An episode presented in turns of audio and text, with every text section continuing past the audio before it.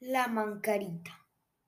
Este monstruo ha sido avistado en Santander, norte de Santander, Boyacá y República Dominicana. Este monstruo se ha visto en las espesuras de los bosques y ataca durante la noche y en los caminos. Este monstruo es una mujer salvaje y desgreñada, de pelo y uñas muy largas, un solo seno en medio del pecho y con los pies al revés. Las pocas personas que han sobrevivido a un ataque de este espanto cuentan que los atrae de una manera hipnótica, los desaparece, les calma el miedo por unos minutos. Pero luego, cuando vuelven a tener miedo, ya es demasiado tarde.